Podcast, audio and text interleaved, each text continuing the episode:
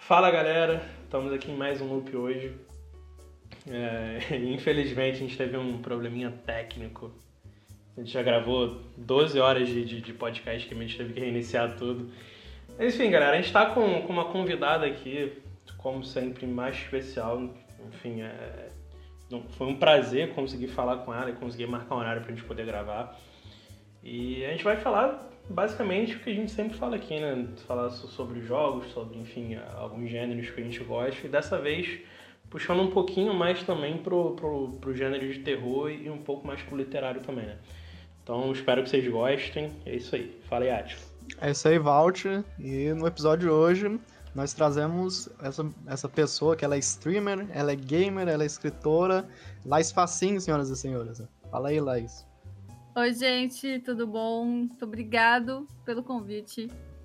Eu sou streamer de terror, jogos de terror, focado em terror, suspense, mistério. Faço lives na Twitch e também trabalho com literatura. Eu sou freelancer de literatura, né? Com edição de livros e tal. E nas horas vagas eu sou escritora, então eu juntei os dois mundos, dos, dos games e da literatura, e comecei a fazer as lives. Show, galera. E a gente tá deixando, enfim, todos os links aí pro, pro canal da, da Laís, pra vocês conhecerem um pouco mais do trabalho dela, então qualquer momento vocês podem ver aí na descrição do, do episódio, vocês podem conseguir falar com ela a qualquer momento aí e acompanhar o trabalho dela, que realmente é muito bom. Né? É isso aí. Laís, como é que tu começou, cara, no, nos videogames? Que tu gosta muito de jogo de terror, né? Muito. Conta aí como que tu começou a, a tua história no, nos videojogos. Comecei muito nova, muito, muito nova. Eu não sei com que idade que foi. E não sei também quais foram os meus primeiros jogos. Mas eu lembro muito bem de ter jogado Fatal Frame os primeiros Fatal Frames e fiquei completamente horrorizada e fascinada ao mesmo tempo. Aí a partir disso eu fui expandindo mais e mais, joguei bastante do, da franquia do Resident Evil também, Dead Space, os Amnésia, joguei bastante os Amnésia. E mas começou muito nova, então eu realmente não não sei dizer assim com que idade, né? Uhum.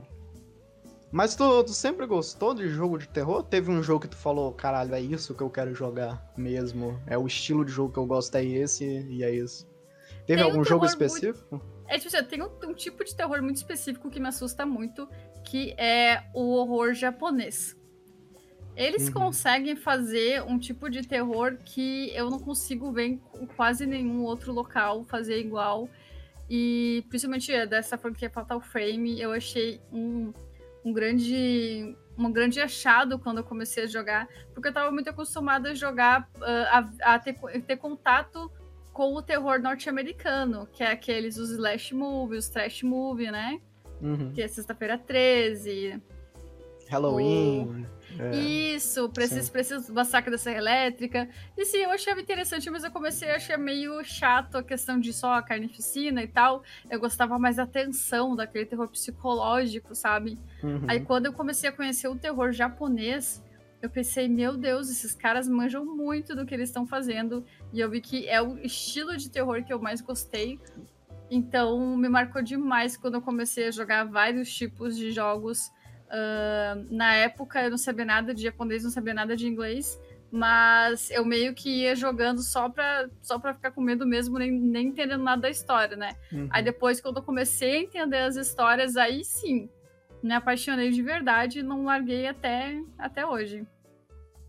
É, o, o terror japonês falou, cara, é muito bom. Uhum. Os filmes japoneses, porra, o grito, o chamado. Nossa, Deus É muito livre, bom. Muito Tudo bem bom. que os americanos fizeram os remakes que estragaram, mas a, é, as assim, originais o remake a gente, a gente aceita porque é isso, mas não é a mesma coisa. Não, é, o cinema oriental é muito bom. Tem até uma série, cara, que Falta me recomendou. Acho que ele vai lembrar o nome. Que dá muito ah. medo também. Uma série de contos de terror. Série de contos de terror? Japoneses. Tu lembra, Valt? Ah, o que eu falei com você era das animações aí, Yamishibai. Isso. Não sei se a Laís conhece. Ah, São, são vários curtinhos de terror japoneses, tipo 4, 5 minutos. E aí só falando sobre lendas. Ah, eu já assisti então. É, Já, então esse aí eu já, já devo ter as- assistido as, já. as prim- Muito as primeiras bom. Pô, temporadas. meu o, o. Walter, o Walter me recomendou eu assistir um episódio e falei, ah, não quero ver isso não.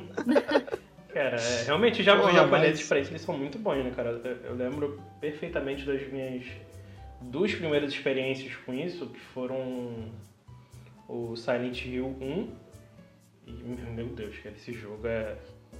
Não, não- não tem É. nem como explicar o que, que eu... Até hoje eu sinto com ele, né?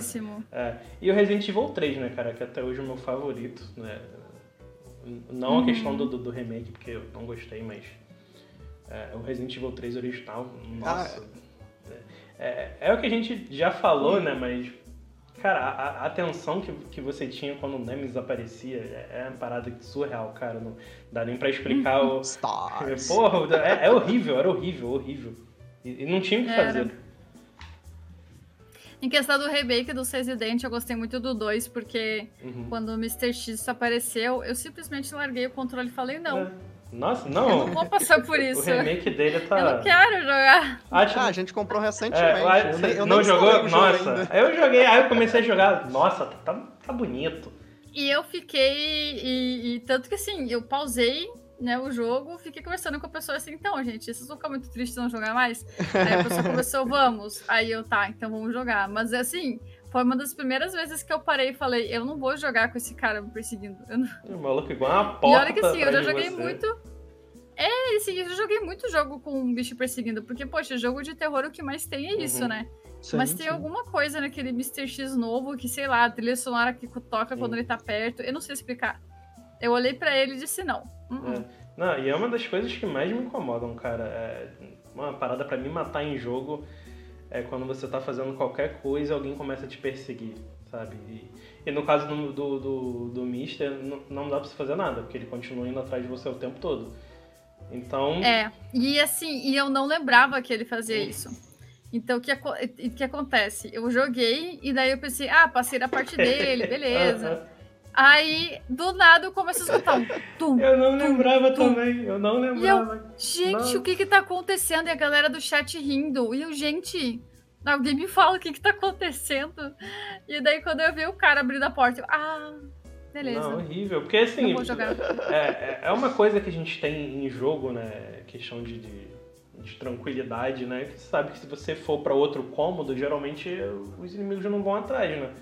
E em Resident Sim. Evil isso é muito comum nas áreas de salvamento. A gente sabe que quando a gente entrar numa área de salvamento, que tiver a máquina ali de escrever, não vai acontecer nada. Toca aquela musiquinha padrãozinha, você, pô, relaxa e salva. Só que não acontece isso no 2. E eu também não lembrava disso. Então, eu corri dele, Nossa, eu, eu, eu tava jogando com, com o Neon. Eu corri dele e falei, ah, beleza.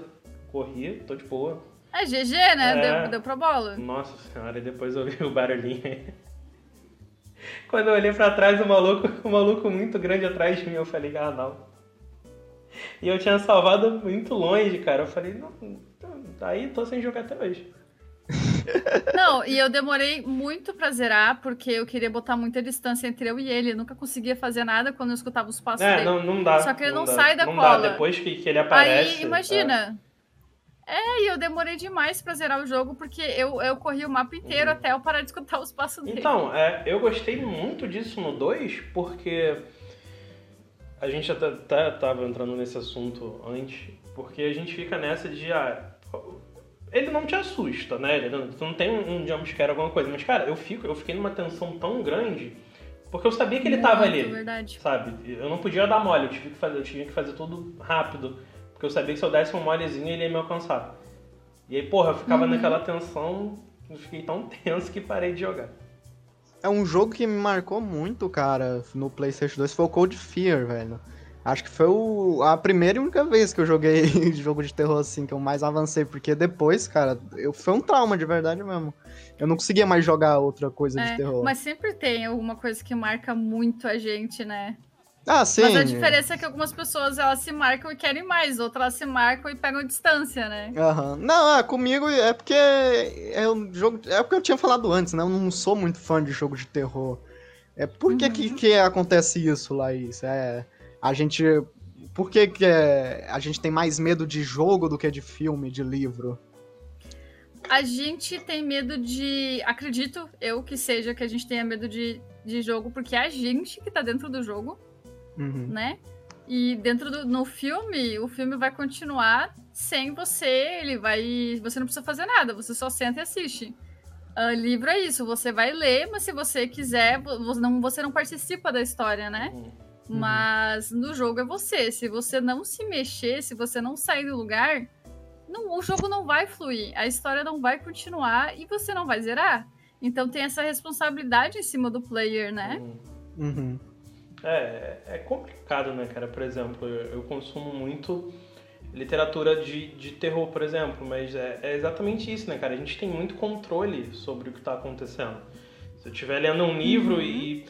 Livro, eu não sinto muito isso, porque eu tô ali lendo, beleza, sabe? É, Eu, eu crio muito, eu fico imaginando muito a cena, mas tudo bem. Só que quando eu tô jogando, né, que a gente se sente né, no lugar do personagem, porque você tá controlando ele literalmente, é como se estivesse vivendo aquilo ali, aí já começa a ficar um pouquinho diferente, começa a me assustar mais.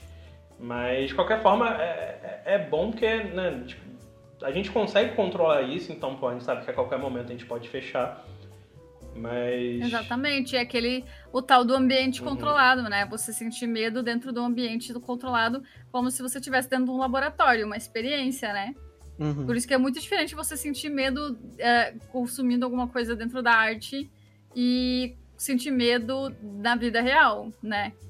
É, é- e é bom sempre frisar que de pessoa, nem sempre pessoas que gostam de jogo de terror, coisas de terror, gostam de terror na vida real. É uma coisa muito diferente. Só não, completando isso que a Leite falou, uma vez eu fui participar de uma daquelas escape rooms que abriu, abriu uma aqui no centro do Rio. Cara, pra que que eu fui participar? Mano, eu sou muito medroso. Aí eu falei, não, vamos, vamos, vamos que tá tranquilo. Caralho, na moral. boa de escape room É, também. sinceramente, é, desperdicei dinheiro, porque pra mim não, não foi nem um pouco proveitoso. Saí de lá frustrado demais, porque, cara, eu fiquei com tanto medo que eu falei, ah, não. E assim, e não aconteceu É nada, mas eu fiquei muito tenso, cara. Eu fico muito tenso fácil com essas coisas. Não. Então, quando eu era criança, eu fui em um escape room. Fui, entre aspas, né? Porque essa época eu era mais medroso do que eu sou hoje em dia. E era aquela época que, porra, eu joguei o Cold Fear, senti medo pra caralho. Foi a primeira vez que eu assisti Exorcista também. Foi tudo na mesma época ali. Né, Nos filmes a gente vai falar mais depois, mas eu era muito medroso. E eu comprei um ingresso, né? E fui com. E eu ia com um amigo meu. Cara, faltando 10 minutos eu desisti. Eu falei, ah, mano, eu não vou mais. Fiquei, eu entrei Não, em pânico, olha- fiquei nervoso. Sim, não, E- e olha que as escapes, o escape room, ela ainda é um ambiente controlado, porque Sim, né, sim. É, ninguém os vai deixar não- você se machucar não vão te e tal. atacar de verdade, né? É. É. Não, então, e em, em outra. Faz um tempinho, acho que faz uns quatro anos. ah, uns quatro anos atrás, eu fui com meu pai, cara. A gente riu tanto, que era tão tosco as fantasias, os negócios. Aí, vai. E a, gente tava, e a gente tava com as crianças, e todo mundo levando um susto e nós dois rindo demais, cara. Mano, era muito tosco as Uhum. fantasias, as maquiagens. Nossa, mano. É muito bom. Escape Room é sensacional, velho. Sim. Você já foi em alguma, Laís? Tem alguma Ah, história eu boa? fui uma, eu fui em uma, mas era muito simples, era numa feira, assim, numa feira escolar, mas era, assim, ela- apesar de ser simples, era ela muito boa, ela era produzida por alunos, aí tinha todos umas fantasias de terror e tal, e daí você tinha que passar por várias salas e encontrar chaves, era muito simples, mas olha, eu gostei bastante, eu me diverti muito. Então, galera, quem foi é, e nunca foi no escape room, é, não vá, entendeu? Não, não vale a pena. Porque se você der, der a sorte ou azar, não sei, depende do ponto de vista, de pegar uma muito boa e muito bem feita como foi a que eu fui, cara, é, dá, dá, pra, dá pra assustar. é, dá- ou vá por conta, por conta e risco, É. né? Não, a ideia é sempre né, cara? É uma experiência muito legal.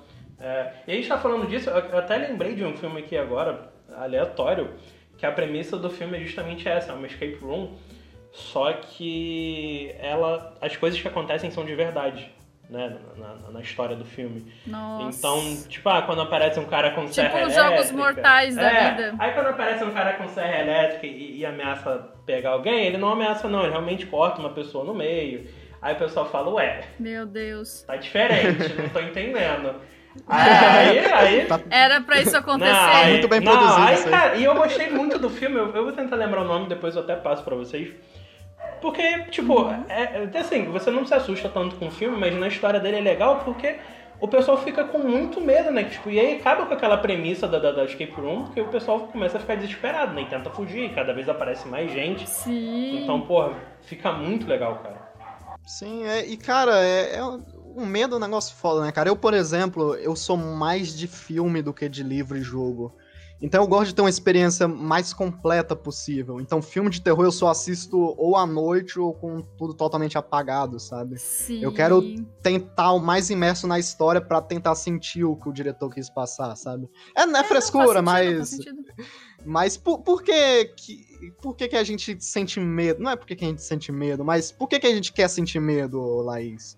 Por que que tu acha que a gente gosta de consumir terror, mesmo sabendo que isso vai assustar a gente, ou pode até prejudicar mentalmente de alguma forma, né? Aham. Eu acho que é justamente por essa questão que a gente estava falando do ambiente controlado. É uma experiência que você ah, pode ter de uma maneira que você não vai se colocar em risco. Pode ter. Isso ajuda, às vezes, a ter uma explosão de adrenalina, que isso é bom, isso faz bem. Também tem aquela sensação de você ter se provado, de você ter superado algo que você achou que você não conseguiria. Uhum. Sabe aquela sensação de que dá quando você tá passando por algo ruim e você resolve? Uhum. Uhum. É mais ou menos essa sensação que dá quando você consome algo de terror. E conforme você vai consumindo às vezes mais e mais, aquela adrenalina do momento, ela, ela é meio viciante, sabe? Você Sim. vai querendo sentir cada vez mais ela. E ou continuar sentindo ela, né, de formas diferentes. Então, querendo ou não, é uma forma de você ter toda a experiência daquele terror de, num ambiente seguro, num ambiente que você pode parar quando você quiser. Então, é basicamente como como, como quando a gente era criança, que a gente brincava de esconde-esconde e ficava com medo de, de ser emboscado e tomar um susto e tal. É o risco que você corre, até porque todo desafio tem um risco. Uhum. E se Uhum. você superar algo que não, não seja, não tenha risco nenhum, não vai sentir como desafio. E não vai te dar o mesmo prazer que é uma tarefa fácil daria. Uhum. Não, e eu acho isso muito bom também quando. Ou fal- falando de filme, tanto faz, né?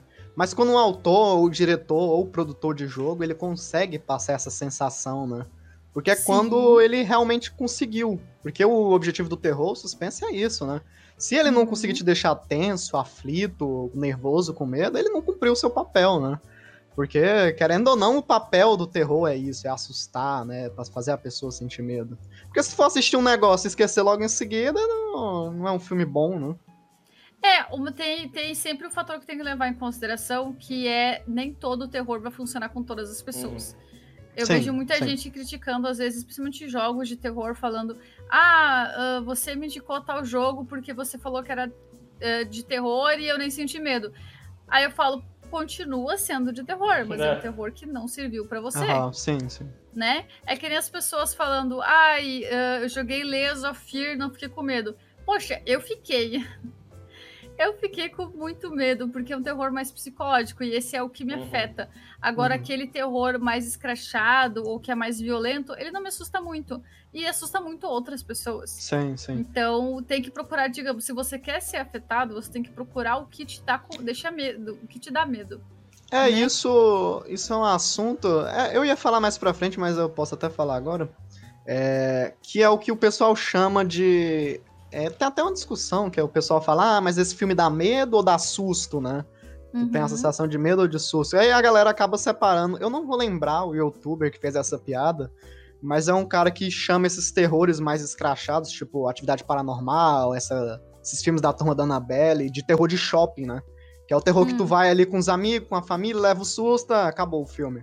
Mas tem uns Sim. terror que dá realmente medo, né? Que é, é, sei lá, o Exorcista, essa nova onda dos diretores aí, o Ari Aster, que tem um Hereditário, o Midsommar e tal. Qual que tu prefere e qual que te impacta mais? É o, o terror que te dá medo ou que te dá susto? Eu gosto da mistura dos dois. Eu sou muito, eu sou muito mais fraca pra terror psicológico, pro suspense em si. Uhum. Mas eu nunca dispenso um bom jumpscare, um jumpscare que teve uma construção bem feita. E eu não acho que nada funcione sem.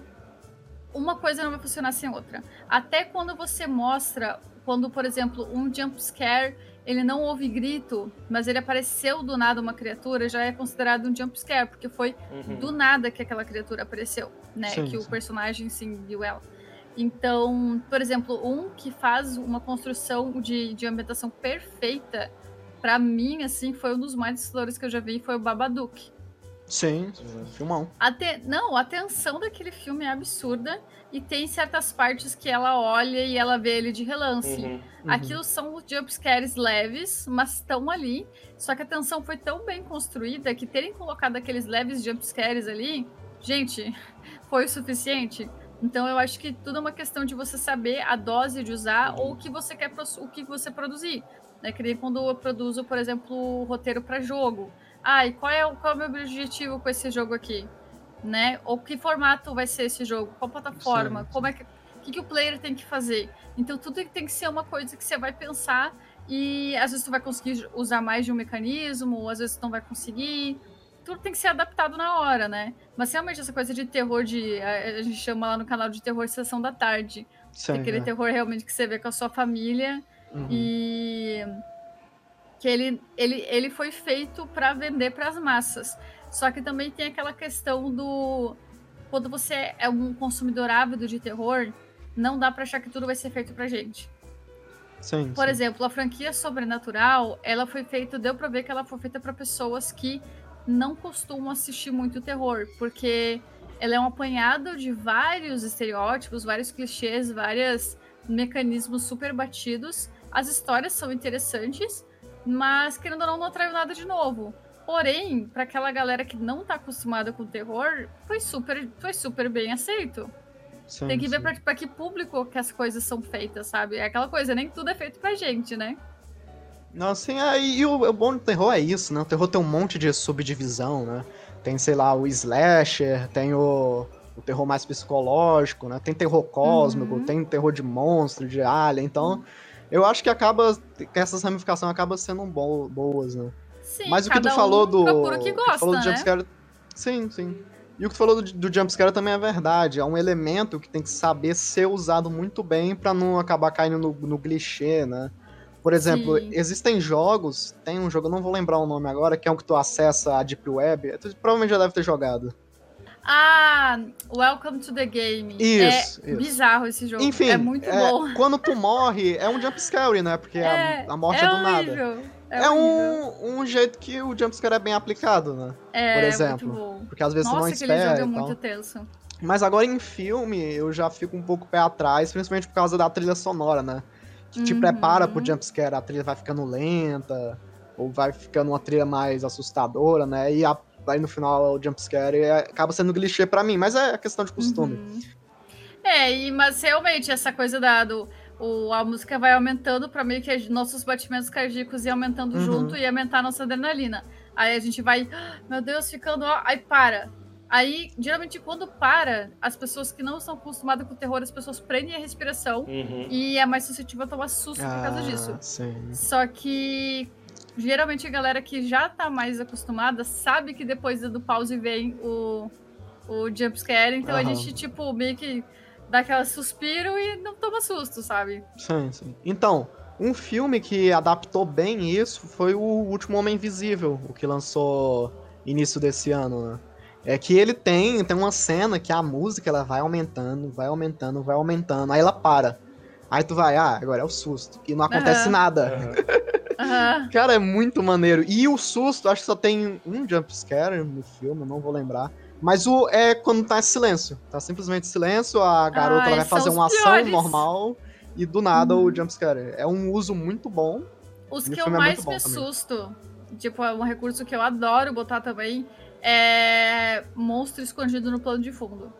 Ah, sim. Pô, Quando o personagem tá passando, por exemplo, por um corredor e tem uma porta aberta que, e a câmera tá lateralmente seguindo o personagem, ele só passa, o personagem nem olha. Passa, o personagem não viu, mas se você tá olhando bem pra tela e você olha pro quarto que tá passando, você vê no canto do quarto o bicho. Ah, o último filme que eu, o último filme que eu assisti, assim, foi o, o Hereditário. Que tem um, uma ah, cena logo no sim. final do filme que é, é um plano sequenciazinho, acompanha a personagem, do nada ele muda pro teto. Uhum. Aí, só que tá, ele tipo, tá na sombra, tipo o Batman camuflado, o, o bicho lá. A pessoa uhum. possuída, na verdade, e tu não percebe. E do nada ela sai correndo atrás da mulher lá. Porra, dá um puta de um susto. Sabe que eu tô tão acostumada com esse tipo de recurso que eu procuro eu procuro. Quando eu vejo que eles estão trocando o ângulo da câmera, eu sei que vai vir coisa. Eu já fico. E aí eu começo a procurar. Na hora que ele entrou na sala, eu olhei pro teto e falei, ah lá. Aí engraçado, porque eu tava assistindo com as pessoas, né? A gente tem um cineminha lá que a gente assiste, no Discord que a gente assiste filmes de terror do canal. E daí o pessoal, o pessoal tava assistindo e daí eu disse, ih, olha lá. E o pessoal, ah, meu Deus, cadê? Meu Deus, não sei o quê. E, e o pessoal não via. Uhum. Acho que uma ou duas pessoas viram só. Gente, foi tão engraçado quando o pessoal viu. Que realmente sim, a pessoa sim. não tá procurando, né? Não tá esperando. Uhum. Não, e às vezes fica tão bem camuflado, né? Uhum. Depende também. Eu comecei a perceber isso depois de um filme. Não é de terror, mas é filme de ficção científica, de viagem no tempo que em um determinado momento aparece uma mão no cenário, né? Que foi a pessoa saindo da máquina do tempo. Enfim, não vou explicar que acaba sendo spoiler do filme. Vou nem, vou nem falar o nome pra não, não estragar a experiência. De, não, eu sei qual é. De alguém. Qual é, sei qual é. Enfim, e tem uma mãozinha no cenário, né? Tu fala. Só que não dá, é muito perceptível. É, quer dizer, não dá de perceber, não é perceptível. E no final do filme volta, essa parte dá um close na mão, né? Eu falei, porra eu já vi essa cena. Aí eu voltei o filme e tava lá. Desde o início a mão tava lá, sabe? Uhum. Eu falei, porra. Aí desde, desde esse dia eu comecei a prestar atenção no cenário. E ontem eu assisti, por, por acaso, eu assisti um filme que acontece isso. Que é do mesmo diretor do Parasita. É, o nome é Memórias de um Assassino. Uhum. E, no, e no fundo aparece o assassino, tipo. É, o, o, filme é de suspense, mas no fundo aparece o assassino na sombra, em uma determinada cena. Ele sobe a grama e abaixa logo em seguida. Só que é muito do nada, sabe? Se tu não tiver a prestando atenção, porque ele tá no plano de fundo, se não tiver a prestando atenção do fundo, tu não percebe, sabe? Uma série que faz muito isso é A Maldição da Residência Rio. Já uhum, viram? Sim, sim. Sim, é, vi. de longe, a melhor série de terror que eu já vi. Eu até fiz clube do livro sobre ela. E, nossa, fantástica. E eu contei, os, eu fui contando os fantasmas assim, do plano de fundo. Sim, a, aparece, é cara, aparece o tempo todo na série. Pra mim, tu tinha visto, acho. O tempo todo, cara. Você tá assim, Gente, vendo. aparece é, o tempo todo. Sabe, ele, a, a, cada. E assim, não, não ficou chato, né? Porque, tipo, eu, eu senti medo uhum. em algum, alguns momentos vendo a série. Mas, assim, eu assisti umas três vezes. Uhum. A primeira foi para ter a primeira experiência, para conhecer a história. A segunda foi para entender melhor tudo que estava acontecendo. E a terceira foi só para caçar fantasma. Né? Porque, cara. só para olhar não, as coisas. É, é, é, muito, muito gostosinho de assistir, cara. Você vai vendo tranquilo. consegue pegar muita coisa. Você vê muita coisa. Primeira vez que eu vi, eu não tava nem prestando atenção. Eu falei, ué, passou um negócio ali Aí tu fica voltando, né, é. pra ver, pra ver se é mesmo. Mas, ah, uhum. tem um uhum. negocinho ali. Uma coisinha mexendo no fundo, um detalhezinho. Eu acho que é muito legal.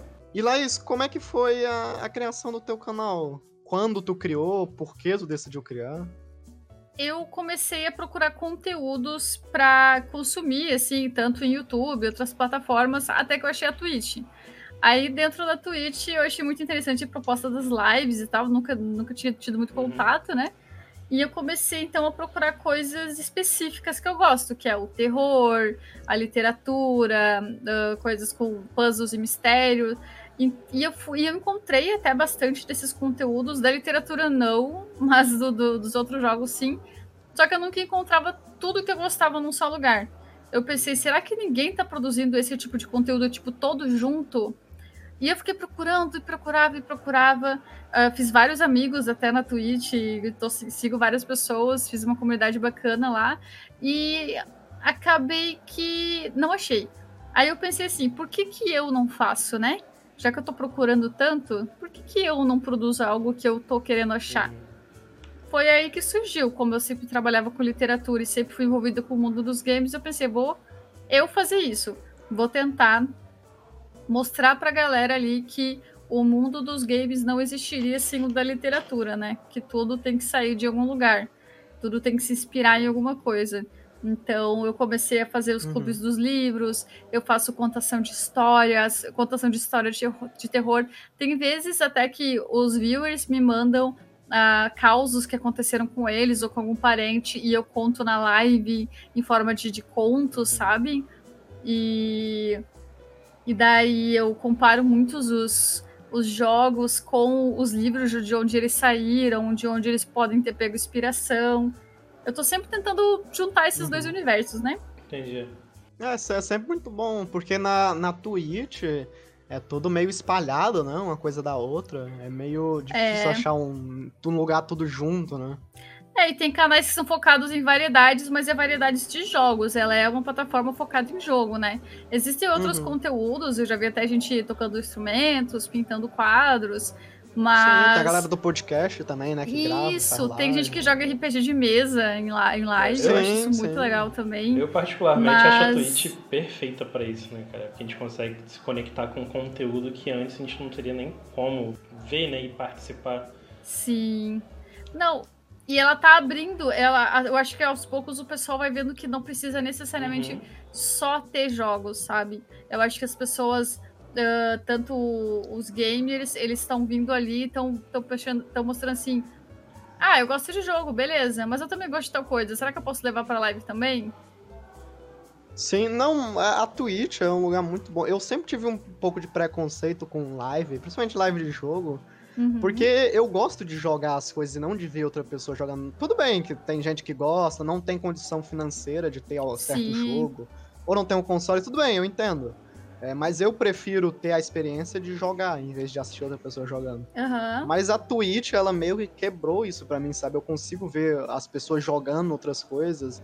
Acho muito divertido. As lives, em si, eu nunca tive muito saco pra live, mas eu acho que principalmente com a quarentena, trouxe isso, né? De juntar essa comunidade. Muita gente começou é... a fazer live por conta da pandemia e tal. Não, e essa, esse preconceito, é. ela é uma coisa muito real, sabe? Eu vejo muita gente falando de ai, por que, que eu vou assistir jogo se eu posso jogar? Você primeiro tem esse fator de que nem todo mundo consegue jogar, né? Nem uhum. todo mundo tem PC, console ou o próprio jogo. E também tem aquela questão, por exemplo, seria a mesma coisa que eu chegar para ti e falar: não é legal assistir futebol? É por que, que você tá assistindo um jogo de é, futebol? É, é, o legal é ir lá jogar. Uhum. Sim, Não faz sentido, né? É, não faz sentido. Então, assim, tem gente que gosta de assistir. E tanto que, por exemplo, às vezes a pessoa não tá assistindo só por causa do jogo em si, mas tá assistindo porque é você. Ah, a pessoa gosta de você, ou gosta da comunidade sim, que foi criada sim, ali, exatamente. né? Eu, pelo menos, particularmente, eu, eu assisto as coisas, mas não porque é um, um, jogo específico, mas por causa da pessoa que tá streamando, uhum. sabe? Eu não vou assistir, sei lá, um jogo que eu quero jogar por uma pessoa que eu não gosto, não compacto com as ideias. Sabe? É, com certeza. E é, e é aquela coisa, cada pessoa vai jogar um jogo de uma forma. Mesmo sendo o mesmo jogo, a pessoa vai ter uma perspectiva diferente, vai achar coisas diferentes. Ainda mais quando o um jogo que tem uma história mais pesada mais, ou mais séria, é legal ver a conclusão que a pessoa tira, sabe? Ou jogos de escolha, que o pessoal quer saber quais escolhas a pessoa vai fazer. É bem bacana isso. E, e a Twitch, a comunidade em si, ela é muito, é muito foda. Tipo, fazia muito tempo que eu não fazia muito amigo, assim, na internet. Eu comecei a usar a Twitch agora, não para streamar, mas participando de chat. Uhum. É, eu sei lá, eu fazia amigo na internet em 2013, 2012, onde era o auge, os grupos do Facebook e tal dos fóruns, né, da, do Xbox, mas depois disso eu fiz muito pouco amigos, sabe? Assim, uhum. só jogando videogame mesmo. E a Twitch voltou isso, tipo, eu assistindo live, porra, tem live, por exemplo, a live do Luigi, que é uma das únicas que eu acompanho. O cara, ele senta, ele abre uma cerveja e começa a conversar com o pessoal, sabe? eu abro minha cerveja daqui, ele de lá e todo mundo conversa, tá é, tá E é uma coisa que, por mais que exista essa barreira entre o profissional, o streamer ali, e a pessoa, conforme a pessoa vai aparecendo mais e mais no chat, você vai criando um laço, sabe, com ela. Então sim, tem é, gente, tem gente, tem viewers mais antigos meus que já chegam fazendo piada, me zoando. Então, é aquela que tu vê que assim, ó, que a pessoa é realmente amigo, ela já tem um carinho por ti, daí tu cria Sim, um carinho por cria, ela. cria uma certa intimidade também, né? E é muito porra, engraçado, porque tem gente que eu tenho. eh, Tem gente que eu tenho muito carinho, mas eu nem sei o nome real, entendeu? Ah, sim. e uma coisa acaba levando a outra, porque, por exemplo, muitos streamers fazem ra raids, né, também, Uhum. vai em outra live, conhece outras pessoas. Porra, eu tô, aqui no Discord, eu tô em cinco grupos novos, tá ligado? Só da galera da Sim. Twitch, que vai, vou pulando de raid em raid, né? Conhecendo é- pessoas novas, vou entrando e jogando com o pessoal, conversando, porque tem muito disso, né? Não sei se tô... Sim, é muito no teu canal de bacana. jogar com É, isso, chat isso é muito legal. Porque, por causa que eu não fiz só amizade com viewers, né?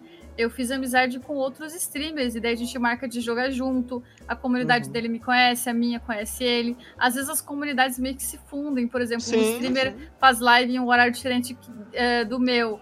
Metade dos viewers dele são os mesmos que me veem de noite. E, nossa, nossa, dá pra criar muita coisa com a Twitch. é, e essas, essas amizades fazem valer mais a pena, né? Sim, sim. E pra, pra criador de conteúdo, eu acredito, vendo de fora, eu acredito que ela favorece bem mais os criadores de conteúdo do que o YouTube, por exemplo, né? É, eu acredito que o YouTube ele seja uma plataforma, ele ainda é a maior, mais plataforma mais assistida, mas não para conteúdos ao vivo. Tem muita gente que faz live lá, mas lá ainda é mais, em questão de stream, lá é mais utilizado para divulgação de, de conteúdo, de outro tipo de conteúdo, sabe? Geralmente a pessoa faz live na Twitch, Faz um recorte dos melhores E- momentos. usa o canal no YouTube. Ah, sim. pe- pe- ah, aham. É, tipo, usa o canal do YouTube para outros tipos de, de divulgação ou de, de, de conteúdo mais, mais rápido, um conteúdo. Ah, do, Né, é gravado. O Walter falou, né? Tipo, corta um trecho ali da live, bota no YouTube, a galera, pô, eu queria ver esse maluco ao vivo, vai lá na Twitch, né? Já tem isso, um, é mais um pra seguidor isso. novo, né?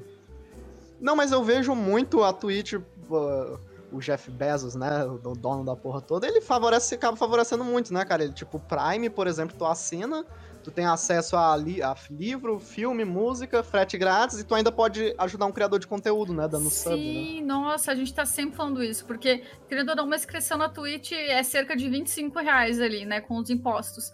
Se você assina o Prime, você tem todos esses serviços que você falou e ainda pode dar uma inscrição de graça para algum, para qualquer pessoa, do- tipo assim, uma inscrição a cada mês, para qualquer pessoa Ah, então, na, Twitch. é, Ah, o, que eu, o que eu queria perguntar de início era em questão a isso, né? A, a Twitch acaba ajudando mais os criadores do que o YouTube, né? Até porque na Twitch é. Tudo bem que ela é um pouco fresca com questão de regras, tu não pode falar determinadas palavras, senão tu é banido, ou usar música com direito autoral, mas eu vejo ela bem melhor do que o YouTube. Vendo de fora, né? Não sei. Uhum. É que assim, tá eu não tenho muita experiência em mexer com o YouTube financeiramente, né? O conteúdo que eu, que eu trabalho lá é, não é nem monetizado, nem nada, é um canal pequenininho, mas que- a questão das, das regras da Twitch, até eu concordo, porque tem muita gente que fala muita bobagem O lá. pessoal perde a linha, né? Nossa, demais, demais. Eu acho até que a, que a Twitch é muito flexível com certas coisas, porque às vezes eu vejo coisas acontecendo e que fica por isso mesmo, né? Mas. Mas tá melhorando, tá É, melhorando. a gente, na. O que a gente tá gravando agora com você, a gente não sabe quando a gente vai botar esse episódio no ar. Mas na semana passada a gente gravou com uma outra streamer, cara, e ela, passou, ela contou pra gente que ela passa por muito problema, sabe? Questão de preconceito, Uhum. enfim, coisa de, de machismo. É, ainda, assédio, sabe? É, perseguição. nossa, umas paradas ridículas, cara. Uhum, acontece muito, gente, muito. É, E, e ela fala uma parada que acontece muito comigo com a Atila, né? Ainda mais agora, porque, por exemplo, a Atila voltou a estudar, eu tô trabalhando, então assim, é, chega sexta-feira à noite, a gente só quer parar, sentar pra jogar um pouco, entendeu? Ficar conversando. Aí imagina tu vai fazer isso, né? Tu começa a fazer teu stream lá e vem um cara de não sei de onde, que tu nunca nem viu, não sabe nem e começa a falar um monte de merda pra você. Sim. Porra, é, É é uma situação muito chata, né, cara? Você tem que ficar passando por isso ainda. Enfim. É, e é aquela coisa, ah, por mais que a gente tenta criar uma comunidade ah, que não seja tóxica, sempre aparece um que outro para tentar quebrar. É claro que a comunidade, depois de criada, ela é um reflexo do streamer. Então, por exemplo, se você tá, tá se você tem uma comunidade que seja tóxica, na, na sua é, maioria. Porque o streamer é tóxico, né? É por causa que o streamer não podou. O streamer não, não baniu as pessoas certas, não pediu pro pessoal parar. Porque, querendo ou não, tem muita gente ali que não é má, ela vai na onda. Então, se tem alguém que tá sendo tóxico, às vezes pela brincadeira, outras pessoas começam a ser também, mesmo não, não sabendo o que estão sendo. Então, tipo, vai do streamer puxar, puxar a orelha, né? Falou, ô gente, abre o olho, olha o que vocês estão fazendo e tal. Então, tanto que eu só participo de comunidades que eu sei que não são assim. Quando eu sei que a comunidade tá assim e que o streamer não tá fazendo nada a respeito, eu vazo. Eu não fico sim, na live, sim. eu ah, não tenho é, contato. É aquilo, né? Quem cala consente. Né? Exatamente. Um ban, é porque ele, é, ele concorda com o que o pessoal é, tá não, falando. E né? dá, ó, então é melhor meia, se afastar mesmo. Volta e meia você vê depoimentos de streamers chorando, principalmente no Twitter, falando que ah, eu não tenho. Eu não tenho culpa se o meu fandom fez isso. Tem sim.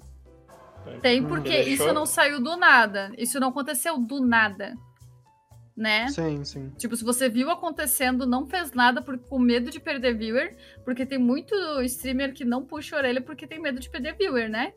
Sim. Só que daí, só que daí você tá fazendo uma escolha de é, deixar aquela... essas pessoas ali. É, aquela questão de querer crescer a qualquer custo, né, cara? E ignorar essas Exatamente. Pra... E é uma coisa que eu sempre falo no, no meu canal. Eu posso ter 30 pessoas me assistindo para sempre. Mas eu não vou deixar pessoas tóxicas lá. Eu quero que seja um ambiente seguro para que todo mundo possa se sentir acolhido e chegar ali e ficar bem. É, então, Leis, é, aproveitando que a gente está falando da questão de, de stream também, é, tu tá até falando com o Atila que eu te conheci justamente por causa disso, né? Eu tive acesso ao seu canal porque eu estava procurando um canal que falasse sobre coisas de terror. E assim, Pô, aí foi uma puta surpresa pra mim, né, cara? Porque você, porra, fala não só de, de, de jogos, como você também fala de livro, então, pô, tem, uhum. você é muito voltada pro, pro mundo literário, que eu gosto muito também, trabalho com isso. É, eu escrevo histórias de terror. É, na verdade, até pouco tempo atrás eu não escrevi histórias de terror. Mas assim, é, é um desafio que eu tô tendo agora, então, porra, é incrível. E, Sim. cara, a, a, primeira coisa que eu. Foi uma publicação sua, a, a, enfim, agora eu não lembro, eu vi no Twitter que alguém compartilhou uma coisa assim. E você tava falando sobre a, acessibilidade nos jogos. Sim. Aí eu entrei no seu canal e falei, mano, pelo amor de Deus. Eu... Aí eu tirei um print e falei, Atila, a gente vai ter que falar com ela. Aí ele, mas quem é? Eu falei, não sei. Eu acabei, acabei de conhecer, eu li, eu li o perfil uhum. dela agora e te mandei. Aí no dia seguinte eu mandei mensagem pra você no Instagram, né? Uhum. Aí falei, cara, incrível, cara, incrível a história dela, sabe? O, o que ela faz, com o que ela trabalha, porra, é, é tudo que a gente faz aqui, é, é o que eu gosto, né? E uhum. mais do que isso, é, ela fala sobre um gênero que a gente nunca consegue falar porque a gente tem medo de jogar. Né? A gente até, a gente estava até falando, tipo, eu vou trocar de computador agora, aí eu vou conseguir fazer stream tranquilo.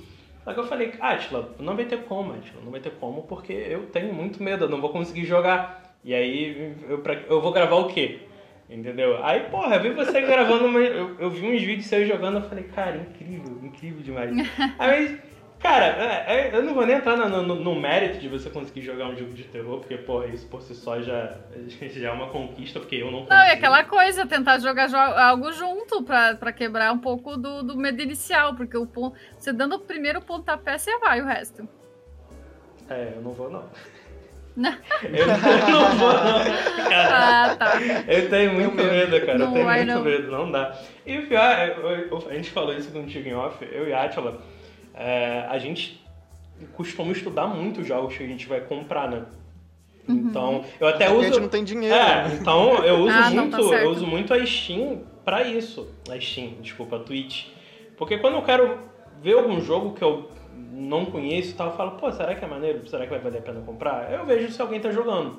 Aí eu procuro nas pessoas que eu sigo e tal, ver se alguém tá jogando. Mas assim, de uma forma geral, é, a gente estuda muito e a gente compra muito jogo de terror. A gente tem muito jogo ah, de terror. Principalmente jogo, jogo indie, né? Jogo de empresa pequena. É. E, enfim, é, a gente compra pra não jogar, né? mas é, o foco não é nem isso aqui agora, porque todo mundo já sabe que a gente não joga. Mas, cara, é, é, é, eu fiquei pensando muito na, na, questão de acessibilidade, porque, por exemplo, é, apesar de ser uma coisa bem inútil, é uma coisa que me afeta também na, na questão visual, porque eu sou daltônico, então tem alguns uhum. jogos que é, eu não consigo jogar. Não consigo, porque não tem, Sim. não tem nenhuma questão de... E tipo, bobeira, por exemplo, futebol. A gente tava falando de futebol. É, dependendo da cor da, da, da, camisa dos times, eu não consigo jogar, entendeu? Aí, porra, isso em roda de amigo é muito bom. Porque a gente fica, é, bom pra mim, né? Porque eu não, não esquento a cabeça com isso, não ligo. Então, é, é, engra... não, é engraçado, cara. Gera algumas, alguns momentos engraçados de a gente ficar rindo e tal e, e brincando com isso. Porque eu não consigo enxergar. E aí, enfim, e, e como é isso pra você, cara? Como, como é a questão da acessibilidade no, nos jogos que você joga?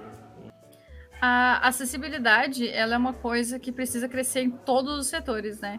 Quando a gente fala acessibilidade, as pessoas estão acostumadas a achar que é só o direito de ir e vir. Mas não é só em questão de rua ou de locais públicos, é o acessibilidade envolve tudo. É a pessoa ter acesso a tudo ou a maioria das coisas e conforme o tempo passando ela ter acesso, né, crescer, esse acesso sempre crescendo.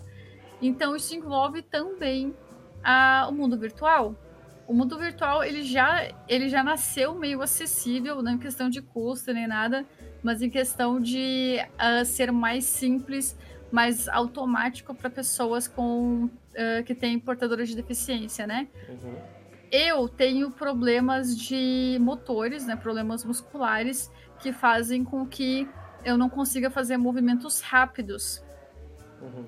Então, por exemplo, quando eu tô jogando alguma coisa que exige que eu fique apertando rápido muita coisa repetidamente, ou que eu fique trocando de tecla muito rápido, teclas longes que eu não alcanço, isso faz com que eu não consiga jogar. Eu simplesmente uhum. tenho que ou pedir para alguém jogar para minha parte ou parar de jogar. Então são mecânicas que elas podem existir dentro de um videogame, só que tem que ter aquela opção de você tirar elas quando necessário. Sim, é sim. Como, é como você falou sobre o seu o daltonismo, né? Pode fazer o jogo com todas as cores e tal, mas que tenha uma opção para pessoas daltônicas. Ou para pessoas cegas, para pessoas surdas, né? Não, então, a gente, a gente tem um episódio que a gente fez com um amigo nosso, que ele tem problemas motores também, ele joga no, no controle só com uma mão. Uhum. E ele tava comentando que ele jogou uma fase, tava jogando esse Battletoads novo, e tinha uma fase que ele não conseguia passar. Porque ele tinha que girar os dois analógicos ao mesmo tempo, e ele não conseguia, uhum. entendeu? E, ele e aí ele contou essa história. Ah, teve que largar o jogo, porque não conseguia passar. Sim. Nossa, teve algum, alguns jogos já que muito bons que eu tava gostando bastante e que eu tive que largar também, infelizmente, né? Porra, foda, Porque cara. nem sempre eu vou ter alguém aqui perto de mim para jogar aquela parte e uhum. também às vezes quebra a imersão, né? Ter outra pessoa jogando por ti. Não é, não é legal isso sempre quando eu tô sempre quando eu tô discutindo esse tipo de questão com as pessoas de que precisamos de jogos com, com opções de acessibilidade e tal sempre tem alguém que aparece e fale coisas do tipo ai mas é, é muito caro para as empresas fazer isso. Ah não é não é. não e mesmo e mesmo que seja gente digamos e mesmo que mesmo que fosse né? Vamos dizer que vamos dizer que é por enquanto. Aí mesmo que fosse, basicamente essa pessoa está usando como argumento que a minha existência e a minha inserção no mundo é cara demais. E que era melhor que eu não tentasse, porque eu sou uma uma coisa dispensável. É, é um custo. É, é um custo. Eu sou dispensável porque eu sou um custo, entendeu? É. Basicamente a pessoa tá falando isso para mim. Então a gente sabe que tem custos a mais, às vezes tem que uh, fazer uma nova mecânica, tem que contratar mais gente, vai demorar mais para lançar. Pode ser que sim. Primeiro, primeiro que existem opções mais viáveis do que você refazer um jogo. Existem, existem softwares que podem fazer com que você desabilite e habilite uma função. Não são uhum. tão caros assim. Então, na verdade, a discussão ela não é quando as pessoas tentam mascarar essa falta de sensibilidade falta de vontade, delas é bem é. complicado. Sim. Porque, na verdade, Exatamente. Não é a, a, discussão não está sendo. Empresas se juntam para discutir custos de acessibilidade.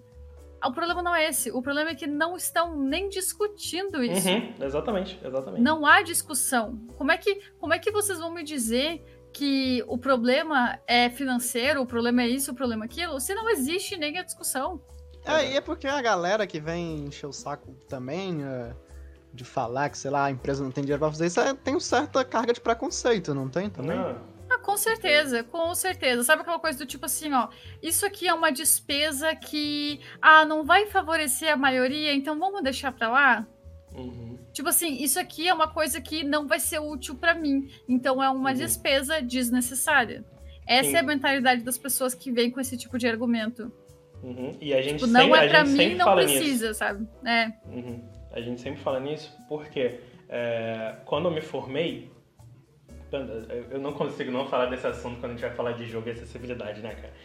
Quando eu me formei, eu fiz o meu TCC baseado na dublagem brasileira dos jogos. Uhum. E o que acontece? Eu noto isso desde que eu sou criança. Então é uma coisa que é presente na minha vida. Ah, aí a gente entrou ne- nesse caso da pessoa falar, ah, mas é, vai ficar muito caro. Realmente, por exemplo, é, um jogo como The Witcher 3, que é enorme, tem milhões de personagens, muitas linhas de falas, realmente fica mais caro pra você fazer uma dublagem, principalmente se for uma dublagem boa. Sim. Mas, por exemplo, é, tem um jogo que eu sempre uso de exemplo, que é o LA Noir. E ele teve um recebimento muito fraco aqui no Brasil. Muito fraco, muito fraco. As pessoas quase não conhecem o jogo. Porque ele não tinha nem legenda em português. E ele era todo em inglês, é um inglês dos Estados Unidos da década de 40. Então, assim, eu que falo inglês, foi difícil de entender. E aí você imagina uma pessoa que não consegue falar nada. Aí, porra, o cara às vezes tem uma hora pra jogar por dia, uma, duas horas pra jogar na semana. Aí ele vai ter que sentar com, com um dicionário, vai ter que ficar vendo no- na internet. Porra, quebra a experiência do cara. Ele não consegue jogar. Isso a gente tá falando de dublagem, a gente tá falando de, de uma questão de acessibilidade mínima. Que, que é a questão da pessoa poder entender o que está sendo falado, só isso. Eu não- tô nem falando uma parada absurda. Se a gente está no Brasil, é, obviamente, é, é, eu não tenho nenhum problema em jogar com as vozes originais, jogar com o texto original, não tem problema. Mas assim, eu, eu sempre é, fui adepto da gente poder ter uma versão brasileira, porque tem muita gente que não sabe falar inglês. Tem gente que tem dificuldade pra ler, então, porra, não adianta ter só uma legenda que às vezes a pessoa mesmo assim não consegue acompanhar. Entendeu? É, É, mano, e eu acho um absurdo também jogo, é, em pleno 2020, que não tem nem legenda, cara, em português. é o o próprio. mínimo. o, Kingdom, o Kingdom Hearts 3, ele Uhum. não tem legenda, mano. E é um jogo É o infantil, né? E mesmo que não fosse, era pra ter. Como é que, sei lá, um, um surdo mudo vai jogar, né? Ele não consegue É, ouvir, né? Tem que ter a legenda pra ele, tem que ter essa acessibilidade, né? É, nessa aí a gente já entra em outra questão, que seria a questão da valorização no mercado gamer do Brasil, né? A gente tem muito, muito, muitos gamers no Brasil Uhum. e as empresas sabem, elas só não se importam em botar É. a legenda português Brasil aqui. É, isso Então- só começou a mudar na- na questão da dublagem, obviamente que Hum. os outros assuntos eu não- não tô tão por dentro, mas a questão da dublagem começou a mudar quando o Brasil foi se tornando, como posso dizer isso, uma potência dentro do mercado de jogos. E aí, tanto que tudo que era traduzido em português de Portugal passou a ser traduzido em português do Brasil, ou localizado em português do Brasil, porque o nosso mercado é muito maior do que o de Portugal. E a, a partir de 2012, mais ou menos, foi ali em 2012 que meio que teve um- uma divisão. E a partir de lá, a maioria, né? Eu posso dizer que acho que hoje a maioria do- do- da- das mídias de jogos, elas são localizadas em português do Brasil. Mas assim, isso é um detalhe, cara. E, por exemplo, você falou da questão de, de ter que apertar a, a- a mesma tecla várias vezes. Cara, é, eles poderiam colocar a opção, por exemplo, de você pressionar. Entendeu? É, eles Não poderiam botar a opção Cara, não- ali, né? e aquela coisa, é sempre dar a, a opção de escolha. Quem joga tendo que apertar não precisa mudar, entendeu? Eles não podem fazer ou é isso ou é aquilo. Ou você aperta ou você pressiona. Ele pode dar opção, cara. Então, um, modelo de controle simplificado. Por exemplo, isso aí que a gente tava falando do Júlio, ele, ele não tinha opção nenhuma, ele teve que largar o jogo. E aí eu fico sempre pensando Sim. nisso, né, cara? Quantas pessoas têm que parar de jogar alguma coisa por causa disso? Pô, isso me frustra muito, cara. Porque É eu sei, eu sei a importância que isso tem pra mim. Eu sei a importância que os jogos têm na minha vida. É, esse tipo de mídia é muito importante pra mim. E, cara, eu me imagino quando eu não posso jogar, como eu fico frustrado. Aí você imagina uma pessoa que não pode jogar, não é porque ela não quer, ela não tem tempo. É porque ela simplesmente Uhum. realmente não pode jogar, cara. Então, porra, eu acho isso muito E é, é, é complicado, porque geralmente quando eu entro nesse tipo de assunto, sempre tem o pessoal que chega falando como se eu tivesse pedindo além do que eu tenho direito. É, é só o básico. Não, né? é, o mínimo, cara. É o As mínimo, pessoas é sempre mínimo. chegam pra mim falando isso, falando. Elas não falam isso especificamente, mas sempre escondido no discurso delas tá aquela coisa do tipo, você tá fazendo tempestade em um copo d'água. Ou simplesmente, por que, que não vai procurar um jogo que você possa jogar? Porque, como se, por exemplo, eu já não tivesse tentado jogar. É. Sabe? É, cara, eu quero Por exemplo, não, não que é tipo de coisa se é, eu quiser- porra, eu quero jogar esse, acabou. É, aquela coisa, se eu, se eu. Não é que eu não vou jogar jogos que, que eu posso jogar, eu jogo eles também. Mas eu queria jogar esse aqui, por que, que eu tenho que me contentar só com o jogo A se eu queria muito jogar o jogo B? Por que, Uhum. que eu não posso jogar o jogo B? E por coisas básicas, não é tipo uma. Não tô pedindo, ninguém tá pedindo uma grande transformação. É claro que seria necessário várias adaptações para poder abranger pelo menos o básico da- das deficiências mais comuns, né? Mas o problema é que as pessoas sempre pensam no quanto trabalho isso vai gerar e não no que, que realmente, do porquê que isso está sendo feito, Uhum. sabe? Tipo assim, sempre tem que, tem que ter um porquê que aquilo ali tá sendo feito. Não é de graça, não é porque vai ser mais bonito. É porque alguém quer jogar. É que a, a maioria da galera, ela olha só pro pró- próprio umbigo também, né? Não, não se importa com o outro. Tipo, ah, se eu não preciso desse, desse modo, não precisa ter, né? É, realmente, Atila, é- é- essa questão é, é foda, né, cara? E eu tento sempre me colocar no, no- no lugar da outra pessoa em relação a isso, né? Então, é, eu sei que não é porque funciona pra mim que vai funcionar pra todo mundo, né, cara? Eu acho que isso aí devia ser o básico também, né? De, de você ter um, um pouquinho de noção, né? Não precisa nem ter empatia nem nada, não. Você ter noção que, porra, não é todo mundo que vai jogar da mesma forma que você, não é todo mundo que, enfim, vai ver as coisas da forma como você vê, enfim é, é complicado, mas de forma geral, Laís, é, funciona pra você? Você consegue jogar a maioria dos jogos? Não, não tem muito problema? Ah, é que os jogos que eu jogo, no geral, eles são focados em história. e- ou não tem muita, muita sequência de botões, né? Basicamente aquele WSD para correr, agachar, o mouse eu consigo controlar bem. Então, eu, no geral, eu não tenho muitos problemas. O problema mesmo é quando tem essas mecânicas específicas que exigem que eu troque de botão muito rápido, ou que eu, principalmente que eu fico apertando muito em sequência muito rápido. Isso é uma mecânica que até pessoas com outros problemas, com outros tipos de deficiência, elas já me falaram que tem esse problema Uhum. também, com essa mesma mecânica, sabe? E É. são mecânicas ultrapassadas que existem um motivo para elas estarem ali. Acredito que seja para aumentar a atenção do player, Uhum. porém elas já têm jogos que estão sendo lançados com opção de você tirar, porque as pessoas sabem que a galera já tá meio que é, de saco cheio, sabe?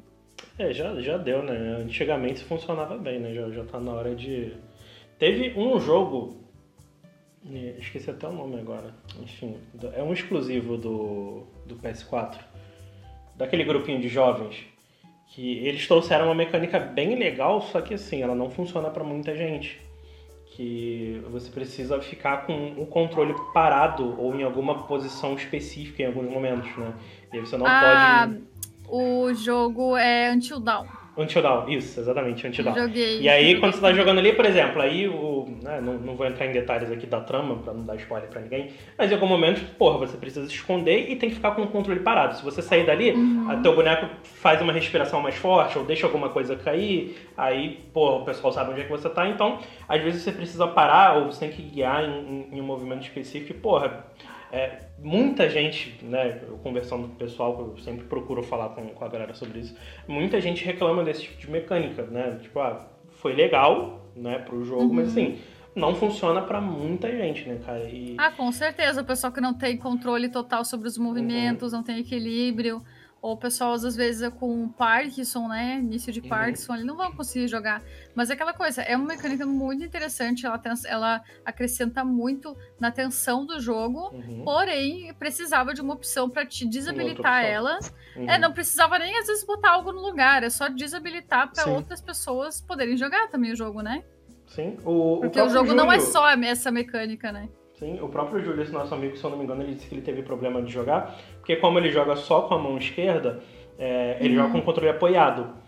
Então, às vezes ele tinha que fazer um movimento, aí quando tinha que parar, ele tinha que segurar o controle, levantar, não sei o que, depois tinha que apoiar de novo. Aí ele falou, cara, matei quase todo mundo. Porque não, não teve como. É. E aí ele terminou no final com. E, cara, você falou uma coisa no início que realmente é, é, acho que falta um pouco de, de vontade das empresas, porque a gente sabe que dinheiro para eles não é problema. E é uma coisa assim, é, eles têm o poder na mão deles, porque isso é questão de software. Então, porra, uhum. por mais que eles não tenham conhecimento, eu não tô falando nem de questão de criar, não tô falando para eles criarem um software que, que vai resolver esse problema, não, enfim, mas eles têm muitas ferramentas ali que eles podem mitigar esses problemas que a gente tem.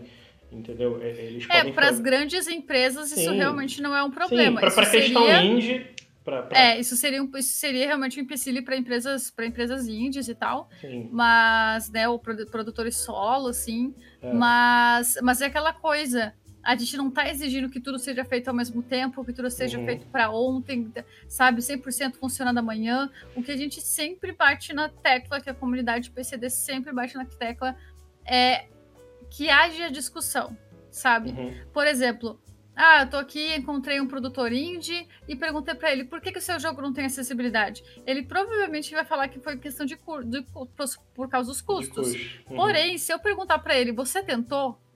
Não. Você pensou na acessibilidade? Você tentou conversar com alguém para ver o que poderia ser feito?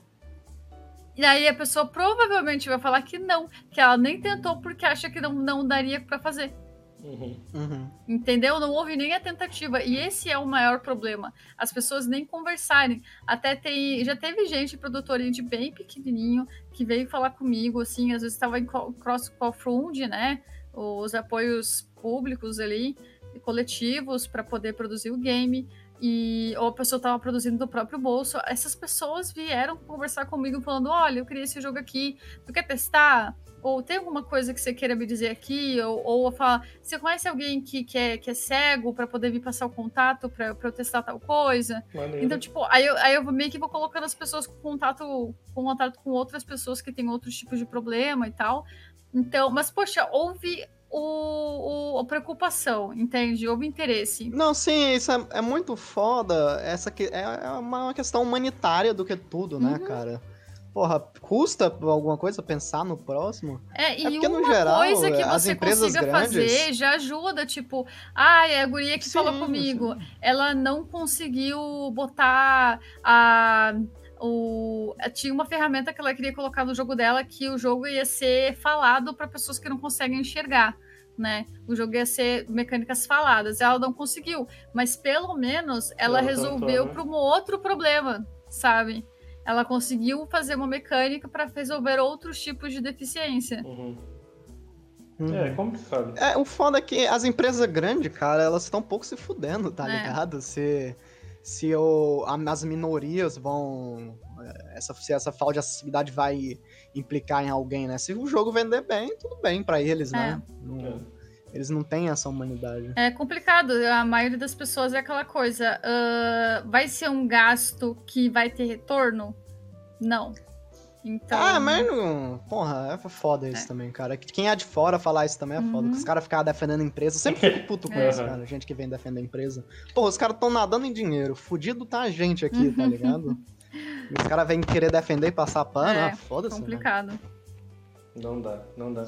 É, mas a gente já falou muito de jogo e. E de filme, ô, hum. Laís?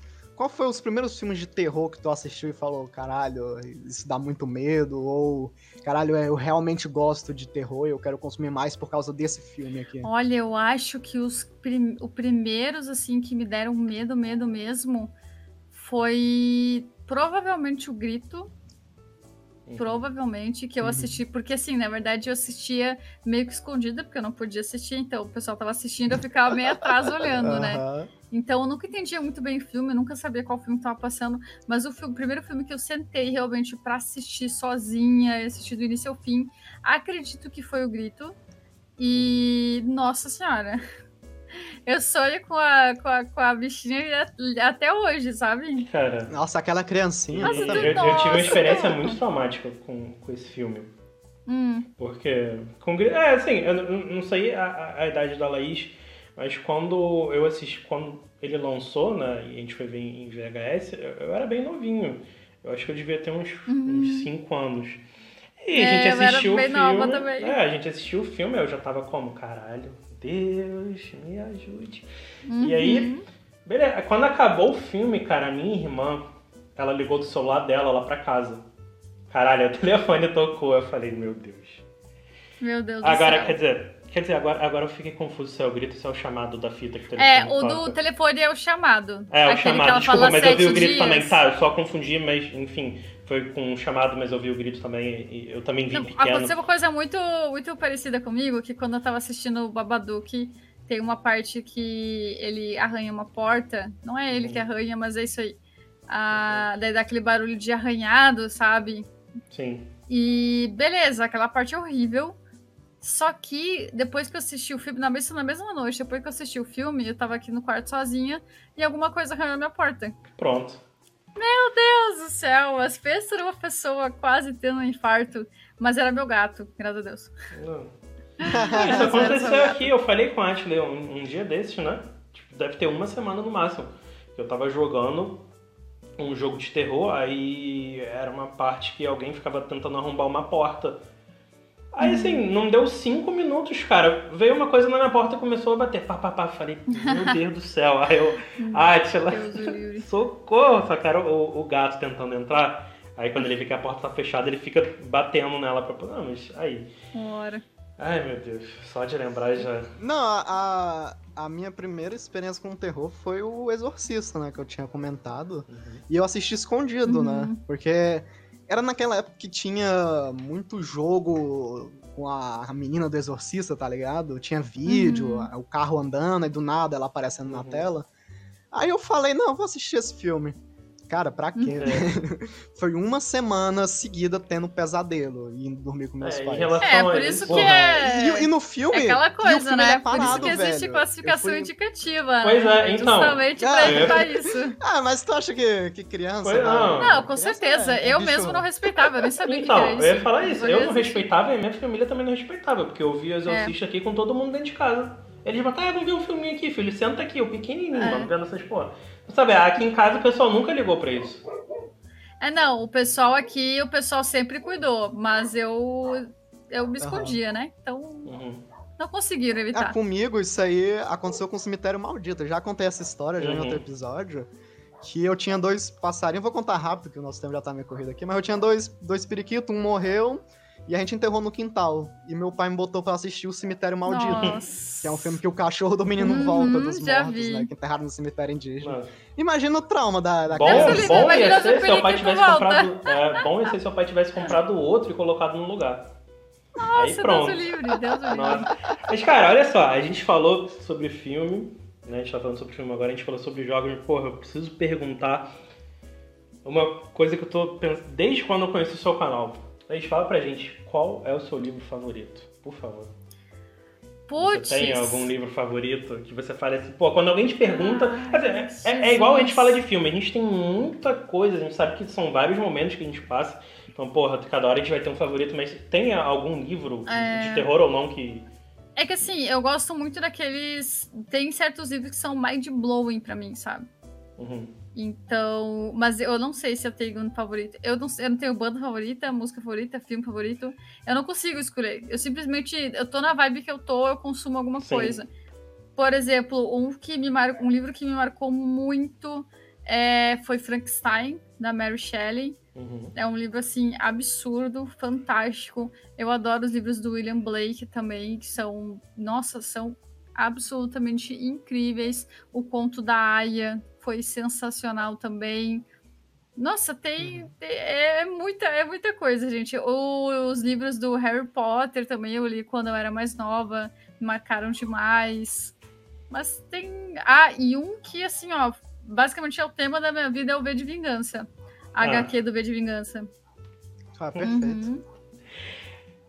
Ah, eu, eu, eu só fiquei meio receoso que tu não falou nada do Stephen King e do Alan Poe. Ah, mas é batido, isso é óbvio, né? É, isso é aquela pô. coisa assim, igual autor, autores óbvios. O É. Iluminado foi uma coisa que eu achei tão sensacional que tá louco. Uhum. E é engraçado porque o Iluminado, eu li, ah, ele era um livro emprestado de um amigo meu, um livro enorme, né?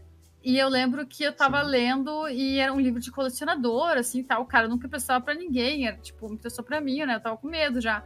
Daí eu fui ler e eu tive uma hemorragia nasal. Não. Não, mas sabe, o tempo tava quente Sim. e, tipo, foi, uma- Eu- foi assim, uma ou duas gotinhas só e pingou no livro, gente.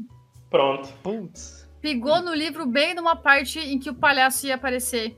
Do It a coisa, na verdade. É. Era o É, It, não era nem iluminado, era o It. né? Aham. Gente, e eu lembro até hoje que tava na expectativa de aparecer o It, e, e daí pingou, e daí eu, meu Deus, limpei rápido assim, que, como deu e tal, e daí eu mandei pra ele a mensagem, eu falei, cara, aconteceu isso, isso, isso e tal, e ele veio ver o livro, ele falou, ah, beleza, livro do Stephen King com sangue, tá perfeito. É, perfeito, é. Ele, eu achei que ele ia brigar comigo, É. ele, Porra, eu livro achei per- super que ele ia brigar comigo. Pô, livro personalizado perfeito. Mas tu, Uhum. Tu falou do Iluminado. Tu gosta da versão do cinema? Ou tu é igual o Gosto. Stephen King no... Eu gosto porque ele mudou muita coisa no livro, o livro é fantástico, né? Uhum. Mas eu gostei. Eu gostei da versão do cinema, mesmo sendo uma obra completamente independente, assim, É. completamente nada a ver do que É o outro livro. É, de, de outra igual é só o nome mesmo. Porque. É, não, tem, ele tem suas. Sim. Na verdade, se não me engano, Não, esse sim, até eu sim. fiz clube do livro também. A gente Uhum. comparou, né? Semelhanças, diferenças. E tem muita coisa igual, mas tem muita coisa diferente. O teor. É, é- Eu só não. A única coisa que eu não gosto no filme foi terem escolhido o Jack como o Jack. O Ah, ator não, Jack. não gostou dele? E ele é muito conhecido Porque- justamente por causa desse filme, né? Exatamente, porque na verdade ele fez um papel muito bom. Ele, ele fez um papel muito bom como psicopata ali no final. Uhum. Porém, ele já veio com uma cara assim desde o início. E no livro ele não ah, é assim. sim, é, Ah, não, mas- não, não mostrou sabe? muito aquela transformação, né? Aquela... É, e cara, no livro é. a transformação. É, porque a cara muito dele bizarra. é igual o William Defoe, cara. Você olha pra, pra ele e você fala, pô, já... É, sabe? Ah. E daí, tipo, é a mesma coisa que o Stephen King falou. Ele falou: olha, quando eu vi esse cara no set, eu já sabia que ele ia ser do mal. E, e, é- e a moral é Ah, você não sim. saber o que vai acontecer ali, né? Como que ele vai se transformar. Sim, muito bom. Ah, cara, essa questão de, de se a gente for entrar em adaptação aqui é, é um episódio separado, Ah, mais- é um episódio mais hora de separado, mas episódio. enfim. É, umas adaptações que eu tô gostando muito, né? Apesar de não ter visto tudo, tô até falando com a Ashla, é o Lovecraft, o Lovecraft Country. Ah, Cara, eu tô vendo também. Muito bom. Tá, tá muito, bom, mesmo. tá muito bom. Tá muito, muito bom. E. Eu, eu Pô, sensacional. gosto. Eu, eu falei pra Valt, cara, o- os primeiros 10 minutos. Não, os primeiros 10 não. A intro do, do primeiro episódio é uma das melhores coisas de ficção que eu vi na, na TV, cara. É muito bom. Aqui é o Cthulhu e o- ele se regenerando. Puta muito É merda. muito bom. Coisa linda. Não, e é legal porque o- os contos do Lovecraft, eu gosto muito de alguns, outros eu não gosto tanto. Eu não sou aquela coisa do tipo, consome tudo Lovecraft e acha tudo maravilhoso. É a mesma Ah, coisa com o Stephen. King, cara. Não são todos os livros É, que eu tem gostei. algumas coisas que. É, verdade. Mas eu achei que o Lovecraft, eu achei, putz, não sei se eles vão conseguir fazer uma série. Um filme eu achei que ia dar, mas uma série talvez contando um conto só. Ai, que bom que não. Eles estão juntando várias coisas. Sim. Aham, né? sim, eu achei isso muito bom. eu também. achei isso uma sacada muito inteligente deles, juntar vários elementos. Mas filme, é que filme é foda, né? De fazer um filme focado em, É, em teria que algum ser um ponto ponto. específico. Mas tem filmes de horror cósmico, né? Que conta com alguns elementos, Uhum. com monstros gigantescos e tal. Tem um chamado. O- Eu não vou lembrar se é o culto ou se é o ritual. Mas enfim, né? É um filme de terror cósmico que tem um monstro, né? Uma entidade cósmica. E tu não consegue identificar quem, quem é, o que é, né? É só o, o que ele causa. Mas é aquela coisa, né? E, porra, é Lovecraft tá a em tudo, sensação. né? É Sim. tipo Alan Sim, Poe, é. ele, ele tá Sim. em absolutamente tudo, tudo veio dele. É, os caras Sim, sim. É um... Eles, é, eles criaram terror, muita coisa que. Acho melhor a gente não entrar nesse assunto aqui agora, ainda mais questão de Uhum. livro, porque, enfim, é mais duas, três horas gravando aí e não dá. Mas, galera, queria agradecer a, a participação de todo mundo nessa segunda temporada que a gente está fazendo. A gente está trazendo é, muitas pessoas e muitos convidados para falar de, de vários temas, mas sempre focado aqui no, no, no, no core do nosso canal, né? Que, enfim, falar de, de jogo, falar, porra, sempre da questão de acessibilidade, porque é, como a gente gosta tanto, a gente sabe que é uma parada assim, to- todo mundo é, tem que ter oportunidade de poder experimentar esse tipo de mídias, enfim, livros, filmes, etc. Então, galera, é, só queria agradecer, como sempre, é, o pessoal que, que acompanha o canal, que acompanha a gente. Tem muita gente que, é, como a gente está algumas semanas parados, né, a gente falou, vamos parar agora. A gente lançou muito episódio, vamos dar uma segurada e depois a gente continua lançando, faz uma segunda temporada ali e volta com outros assuntos, né? Pô, nesse meio tempo já teve muita gente procurando a gente, o pessoal sempre mandando mensagem falando, pô, vocês já pararam, não sei o quê. Mas, pô, é, é, sempre bom esse carinho, né, cara? Isso, isso é muito bom, essa interação que a gente tem com o pessoal. Com, pô, a quantidade de amigos que a gente já criou nesses meses que a gente tá fazendo esse podcast. Então, pô, assim, pra mim já valeu a pena pra caralho. Então, enfim, porra, Laís, um, um puta prazer conversar com você. Enfim, incrível. Obrigada, Espero que a gente, que a gente possa que a gente possa se encontrar mais vezes. É, eu ia até falar da gente gravar algum dia que você fosse jogar, mas enfim, como você joga jogo de terror, eu não quero. Então eu vou. No máximo, no máximo eu vou assistir, jogar com você, eu não vou jogar não. Mas ah, tem que jogar, tem que tentar. Fica, fica o aviso pro, pro pessoal aí, galera. O canal dela é muito bom. A gente vai deixar. Ah, aproveita pra fazer o seu merchan. É, faz aí. Laís, os dias. Ah, eu sou horrível pra fazer merchan. é Laís Underline Facim. Laís Underline Facim na Twitch. Uh, no YouTube também. Eu faço lives de quarta a sábado. Geralmente no sábado é alguma live especial, ou é Clube do Livro, ou é contação de história, mas durante a semana é jogo de terror, suspense, ou um jogo que foi votado pelo chat mesmo. E é isso, e sempre é na parte da noite. Ah, pra, pra combinar com terror, né? uhum, tem que ser. Então é isso aí, galera. Esse foi mais um episódio de Amigos do Loop. Muito obrigado e até a próxima. Valeu. Isso aí, galera. Valeu. Fala galera, tudo bem? Esse foi mais um episódio do Amigos do Loop. E se você está conhecendo o nosso canal agora ou já conhece ele de mais tempo e quer ajudar ele a continuar crescendo cada vez mais, é muito simples, pessoal. É só você pegar o link do nosso canal e compartilhar com seus amigos. E outra coisa, galera, se vocês também quiserem ajudar a gente financeiramente, é, a gente tem um link com o código do PicPay aqui embaixo, um código de 6 dígitos. É só você pegar esse código e digitar na plataforma do PicPay que você vai ter 10 reais de desconto na sua primeira compra. Se você não for utilizar esse valor com, com nenhuma compra e quiser ajudar a, nossa equipe, é, você pode devolver esse valor pra gente que a gente acaba ganhando em dobro, entendeu, galera? Então é, é uma ajuda que vocês fazem pra gente e ajuda o nosso canal a crescer cada vez mais. Então é isso aí, muito obrigado e até o próximo episódio de Amigos do Loop. Valeu!